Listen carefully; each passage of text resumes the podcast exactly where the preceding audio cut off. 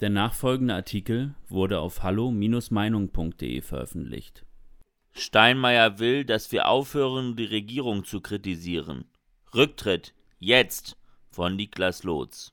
Ein Bundespräsident sollte wegweisende Reden an die Nation halten, das Grundgesetz und den Rechtsstaat verteidigen und parteipolitisch neutral die Geschehnisse im Land im Blick haben. Frank-Walter Steinmeier kann oder will nichts davon wissen. Er ist die größte Fehlbesetzung in diesem Amt seit sehr langer Zeit. Dass er nun auch in der Corona-Politik ein absolut blamables Bild abgibt, beweist sehr deutlich, dass ein Rücktritt dieses Mannes schon lange überfällig ist. Im April 2020 hielt Steinmeier eine Rede, in welcher er zur Solidarität in der Corona-Krise aufrief. Er bediente sich der üblichen Floskeln, man müsse sich zusammenreißen und diese Phase einfach einmal durchhalten. Nun genau ein Jahr später hat er praktisch genau dieselbe Rede noch einmal gehalten.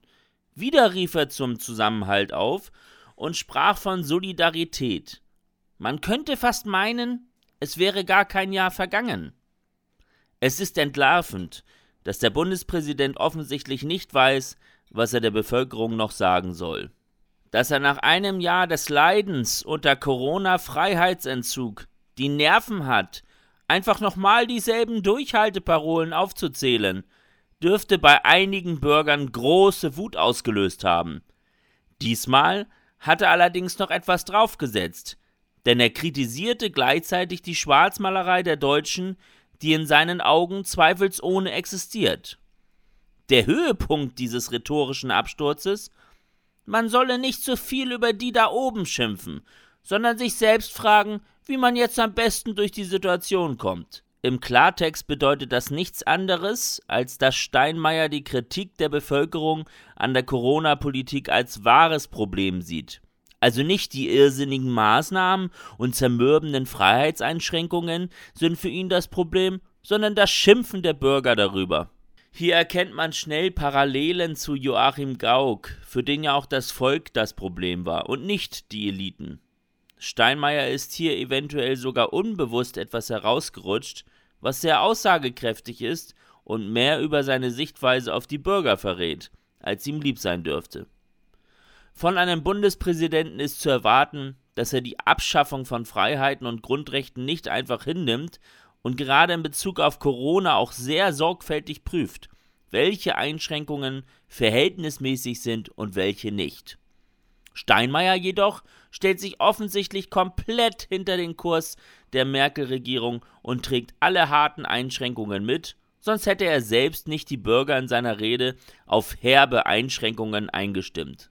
Gerade dieser Wortlaut ist der reinste Hohn, denn die angekündigten herben Einschränkungen ertragen die Menschen schon seit über einem Jahr.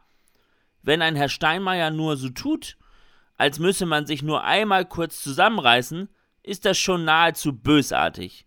Wenn jemand einen Marathon zu Ende gelaufen ist, kann man ihm danach ja auch nicht sagen, er solle sich mal nicht so anstellen und jetzt noch mal kurz die kleine Strecke da drüben laufen. Steinmeier hat schon oft bewiesen, dass er für das Amt des Bundespräsidenten nicht geeignet ist. Als er damals linksradikale Bands bewarb, hätte jedem klar sein müssen, dass wir es hier mit einem Parteipolitiker und nicht mit einem überparteilichen Präsidenten zu tun haben. Sein offenes Schießen gegen die AfD war auch schon immer eines Präsidenten unwürdig und lässt ihn wirken wie den SPD-Wahlkämpfer, der er innerlich noch immer ist.